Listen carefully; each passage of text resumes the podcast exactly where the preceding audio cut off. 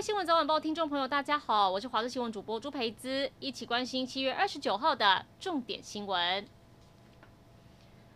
降为二级后，国境之南的最新状况，垦丁大街这里现在只有在周末才人流管制，但业者为了让前往游客更加安心，除了遵守中央防疫措施，严格执行实名制，还主动在摊位前方张贴疫苗接种黄卡，彰显本区安全。游客看到之后也说，逛起来非常放心。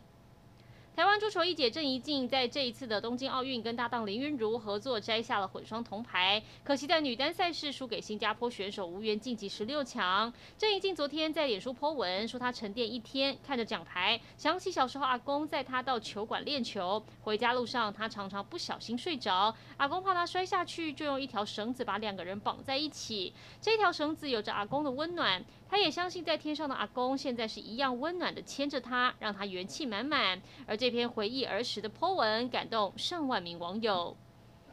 疫情警戒降到二级，台东县政府今天在池上举办热气球升空祈福仪式，替疫情祈福。但是因为疫情考量，活动采线上直播，让民众可以在线上共享盛举。这颗热气球是身穿布农族服的 Hello Kitty，缓缓地飞上天空。台东热气球嘉年华今年迈向第十一年，但因为疫情延期，目前要怎么举办，县政府跟地方上午都还在进行讨论，希望可以兼顾防疫还有观光。美国第七舰队宣布，伯克级飞弹驱逐舰班福特号二十八号例行性通过台湾海峡，具体实现美国对自由开放印太地区承诺。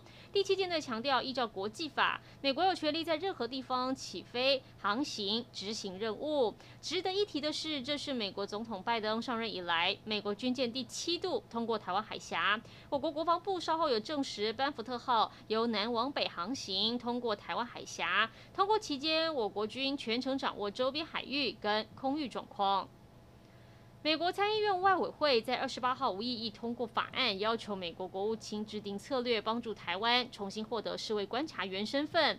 法案强调，不必要把台湾排除在全球卫生合作之外，只会增加全球传染病带来的危险。而作为美国参议院外委会主席的梅南德兹，更在会中批评中国力阻台湾参与世卫的作为不止狭隘，还会危及国际社会。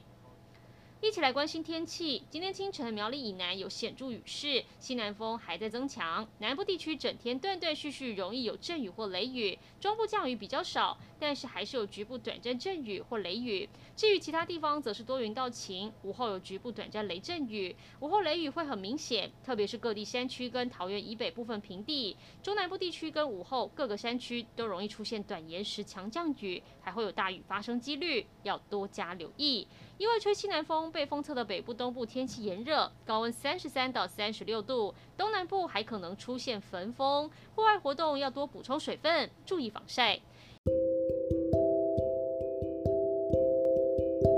以上就是这一节新闻内容，感谢您的收听，我们再会。